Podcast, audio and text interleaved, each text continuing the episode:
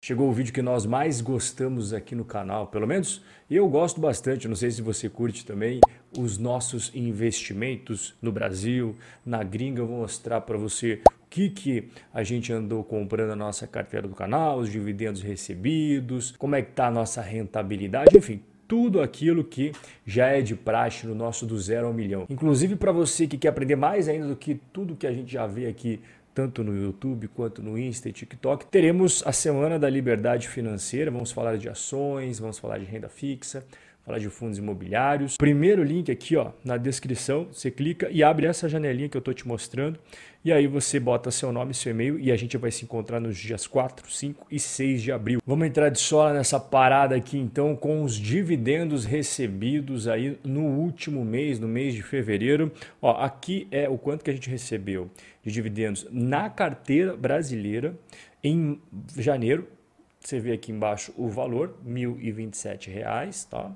E no último mês, que foi o mês de fevereiro fechadinho, a gente recebeu R$ 1.263,84. Você vê aqui, ó, que é a escadinha que eu tanto falo em vários vídeos, a escadinha que é o nosso um dos nossos objetivos é esse todo mês que passa receber mais e mais e mais renda passiva. O outro objetivo é crescimento patrimonial, os dois caminhos de mão dada. Daqui a pouco a gente vê o patrimônio. E a projeção para ao longo do mês de março é continuar a nossa escadinha, subir aqui o valor recebido de dividendos para 1.302,92, igual estou mostrando. Ou seja, ao longo de 12 meses, a gente já teria quebrado a barreira de R$ 15.600 de renda passiva limpa na nossa conta. A parte no exterior, a gente tem uma diferença no gráfico e eu vou explicar para você o porquê. Aqui você está vendo é os últimos 12 meses. Perceba que em março, em junho, em setembro e dezembro tem umas grandes pancadonas de dividendos e nos outros meses tem também dividendos, mas não é um valor gigante. É normal. E como a nossa carteira do exterior tem mais tempo que a nossa carteira brasileira, a gente também já pode ver a escadinha de dividendos ao longo dos anos. Né? Começamos em 2019, então não recebia quase nada, aí já aumentou para 2020. 2021 já deu um salto. E aqui em 2022 a gente fechou com R$ 7.191,62 recebidos de dividendos. 2023, óbvio que está aqui baixinho, porque a gente só está no começo do ano. A rentabilidade da nossa carteira. Vamos começar com a nossa carteira brasileira. Aqui você está vendo, ela começou dia 23 de março de 2022, então daqui a pouco a gente faz aniversário de um ano da nossa carteira brasileira. E aqui você vê as rentabilidades. Então a gente está com 15,16%. No mesmo período, o Ibov caiu 11,37%. A renda fixa foi 12,44%. O Ibovespa dos fundos imobiliários, o IFIX, 3,09%. A inflação 4,4 e o dólar 6,84. E a carteira no exterior, ela já tem mais tempo de estrada, ela começou dia 9 de agosto de 2019 e ela está com uma rentabilidade acumulada de 47 0,46%. No mesmo período, o Ibov deu só 0,14%. É uma rentabilidade pífia. CDI, a renda fixa, deu 25,8%. O IFIX, 6,84%. A inflação no período, olha só, cara, como a inflação realmente não dá trégua, né? 25,6% e o dólar 32,2%. Ou seja, aqui nós também estamos batendo todos os nossos índices de referência, tanto a carteira do Brasil quanto a carteira no exterior, ganhando de todos os índices, sinal que a nossa estratégia dá muito resultado, está aí a prova disso. Já que estamos falando de carteira, vamos ver como é que ela está dividida. Começando com a carteira do Brasil, então a gente tem exposição ao agro, nós temos também exposição a escritórios, as lajes corporativas, infraestrutura, fundos de infraestrutura incentivada que não pagam imposto de renda nem no ganho de capital e nem no recebimento dos dividendos. Temos galpões logísticos, fundos de papel imobiliário, shopping centers e aqui está a novidade, renda fixa. Daqui a pouco eu vou mostrar para você que a gente entubou renda fixa na nossa carteira até o talo. Vou mostrar daqui a pouco para você. Você vê que não tem nenhum deles que é assim, ah, 30%, é 20%, nada disso, é tudo diversificadinho.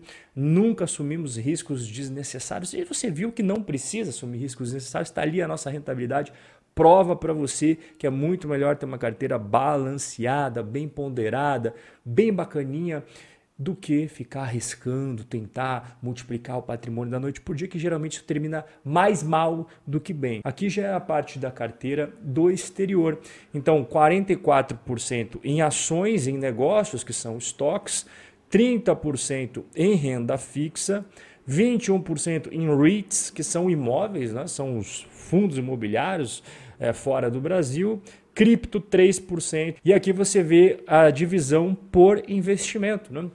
VT, BND, MB, VNQ, VNQI. Até aproveitando já puxando o bonde aqui, vou começar mostrando as compras que nós fizemos. Né? Então, a primeira compra que eu quero falar para você é este fundo de renda fixa que ele não tem taxa de administração, 0% de taxa de administração, ele tem liquidez imediata e as pessoas podem começar a investir nele sem problema nenhum, que é uma aplicação mínima bem baixinha. O que, que ele faz? Ele investe em Tesouro Selic. Ah, oh, Rob, por que, que você não comprou direto Tesouro Selic? Porque eu botei mais de 15 mil de uma vez só, tá?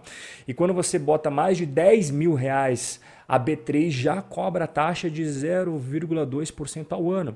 Nesse caso, eu botei 15 conto de uma vez, então eu não vou pagar a taxa, beleza? Então, esse foi um dos motivos de eu não botar no Tesouro Selic direto lá pelo Tesouro Direto. Mas esse fundo ele compra Tesouro Selic, tá? Então, é exatamente esse o objetivo. E também compramos ações, entubamos ação na nossa carteira, compramos de pá. A gente comprou aí essa ETF que dentro tem 9 mil 523 ações, e são ações do mundo inteiro: Estados Unidos, Japão, Reino Unido, China, Canadá, França, Suíça. Essa compra nos custou, já convertendo para real, né, porque tem que pagar em dólar, R$ 5.127,15. E aqui até a própria o Vanguard coloca o grau de risco desse tipo de investimento é o número 4. O mais arriscado é 5. Mas o que, que significa risco? Né?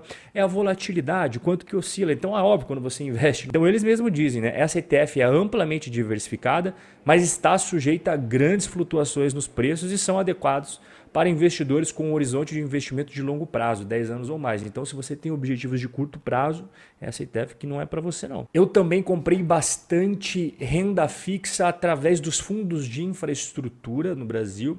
O que é uma debenture? Debenture nada mais é do que um empréstimo que você faz para a empresa. Né? Então, você tem, por exemplo, emprestar dinheiro para o governo através do tesouro tal.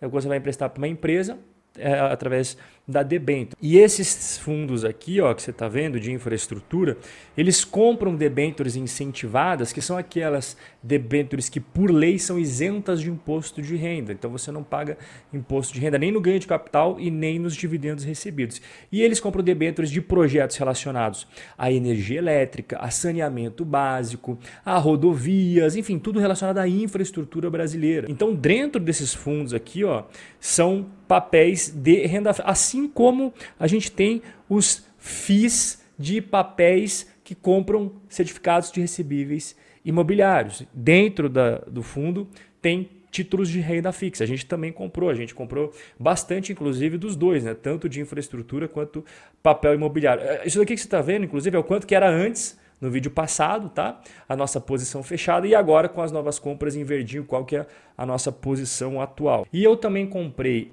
pouco mais de fundos de escritórios. O agro dessa vez não comprei porque eu não queria desbalancear, né? A gente já tá bonitinho ali. Talvez no próximo mês a gente compre agro.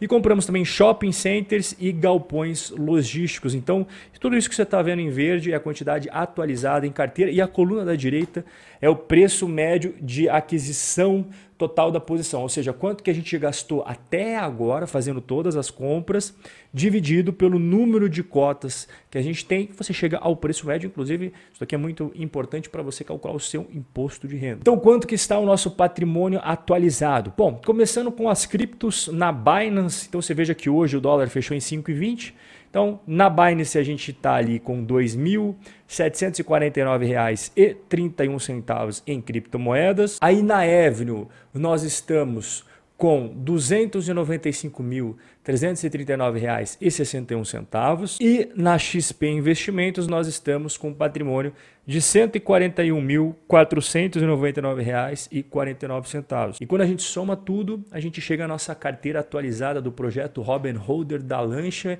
com um patrimônio de R$ 439.000 R$ 588,41. Igual eu falei no começo do nosso bate-papo, é crescimento de renda passiva, a gente está alcançando isso. Estamos tendo uma rentabilidade muito boa também e estamos crescendo cada vez mais o nosso patrimônio ao longo do tempo, de maneira consistente, sem correr grandes riscos, que é o mais importante de tudo. Botar a cabeça no travesseiro assim, ó, e dormir muito bem à noite. Forte abraço e a gente vai se ver no nosso próximo encontro.